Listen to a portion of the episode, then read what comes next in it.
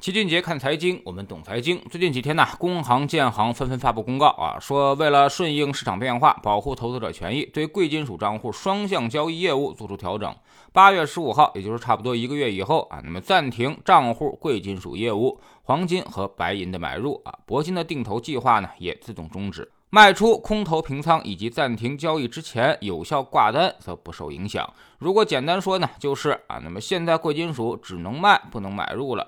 最近啊，国际市场上黄金确实下跌了不少啊。纽约黄金前两天已经跌破了一千七百美元，七月份的时候已经下跌了百分之五。由于黄金是保证金交易，所以这个跌幅啊已经算是很大的跌幅了。银行说为了保护投资者权益暂停买入，其实呢也是有它的道理的。但似乎投资者并不领情，说黄金高位的时候你为啥不暂停我的买入呢？现在它跌下来了，我想抄底了，你却不让我买了，这银行是不是有点太坑了呢？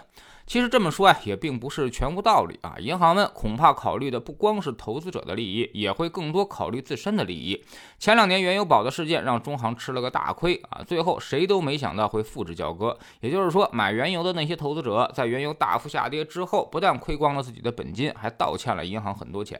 那么投资者他能干吗？显然是不可能的。最后这事儿闹得沸沸扬扬，投资者指责银行没有尽到风控义务，最后中行也只能认栽。结果就是复制。部分中行只能自己赔，而现在呢，这个黄金其实也是一样道理。目前整个市场出现了明显的周期转向啊，黄金正在加速下跌当中啊，波动率明显增大了。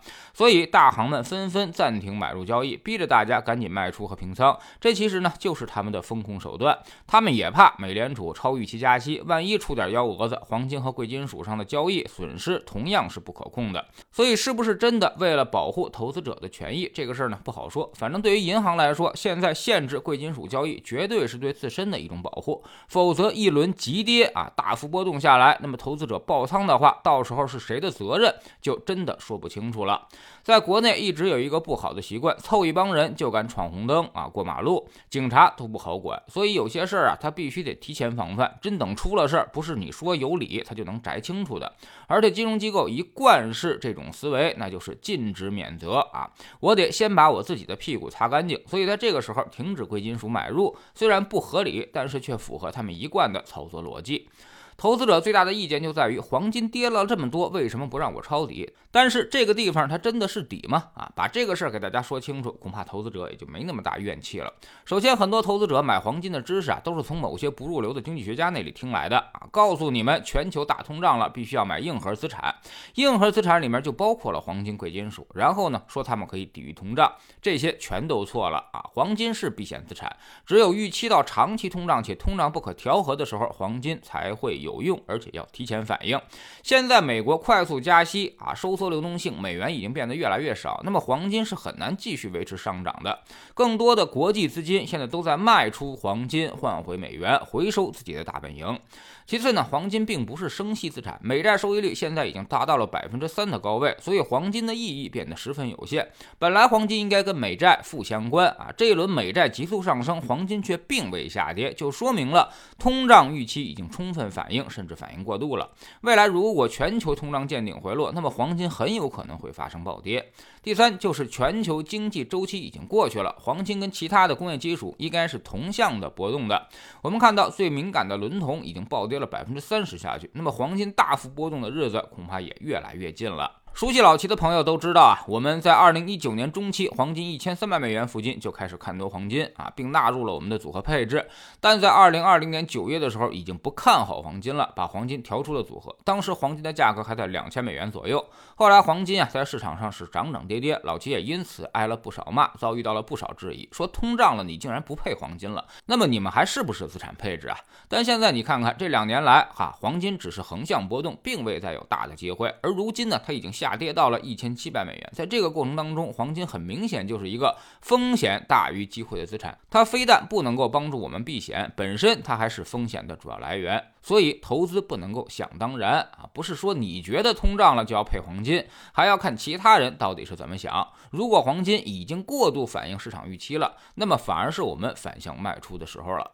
老七现在依旧看空黄金，这一轮黄金在高位挺的时间太久了啊，就是因为过度反映了通胀预期。未来美国经经济进入衰退，货币大量收缩，黄金肯定还要有暴跌啊。至于跌到哪儿，这个还真不好说。回到二零一九年之前的低点，并非没有可能。所以一千七百美元绝不是底，甚至还在胸部以上。这时候银行限制你的买入。其实啊，也并非是什么坏事儿。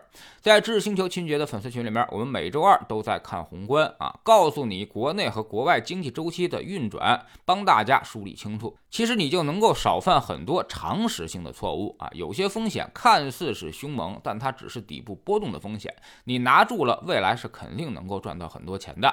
而有些风险就不同，它是周期所带来的风险，如果你买在高位，很可能会造成绝对上的损失。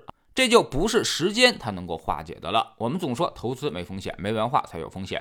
学点投资的真本事，从下载知识星球找齐俊杰的粉丝群开始。新进来的朋友可以先看《星球置顶三》，我们之前讲过的重要内容和几个风险低但收益很高的资产配置方案都在这里面。在知识星球老齐的读书圈里，我们正在讲《慢即是快》这本书。昨天我们说到了如何去构建一个投资组合，不是说你买了一堆基金，它就是一个组合了。就好比我们吃饭一样，它要有肉、有菜、有蛋、有汤、有奶啊，才是一顿营。营养的健康的午餐，很多朋友啊买了一大堆，最后发现就相当于买了四碗汤回来。那么你说这顿饭他能吃舒服吗？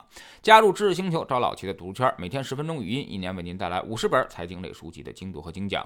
之前讲过的二百四十本书，全都可以在星球读书圈置顶二找到快速链接，方便您的收听收看。苹果用户请到齐俊杰看财经同名公众号，扫描二维码加入，三天之内不满意，可以在星球 APP 右上角自己全额退款。欢迎过来体验一下，给自己一个改变人生的机会。老齐的新书就叫做《齐俊杰看财经》，正在京东和当当火爆发售。这本书呢，是我们多年经验和绝招的总结，包括了定投、周期、估值、配置的方法和思路，都在里面有深入讲解。喜马拉雅的小伙伴可以在 APP 顶部搜索栏直接搜索齐俊杰的投资书友会。老齐每天讲的市场策略和组合配置，以及讲过的书都在这里面。读万卷书，行万里路，让自己获得提升的同时，也可以产生源源不断的投资收益。欢迎过来体验一下，给自己一个改变人生的机会。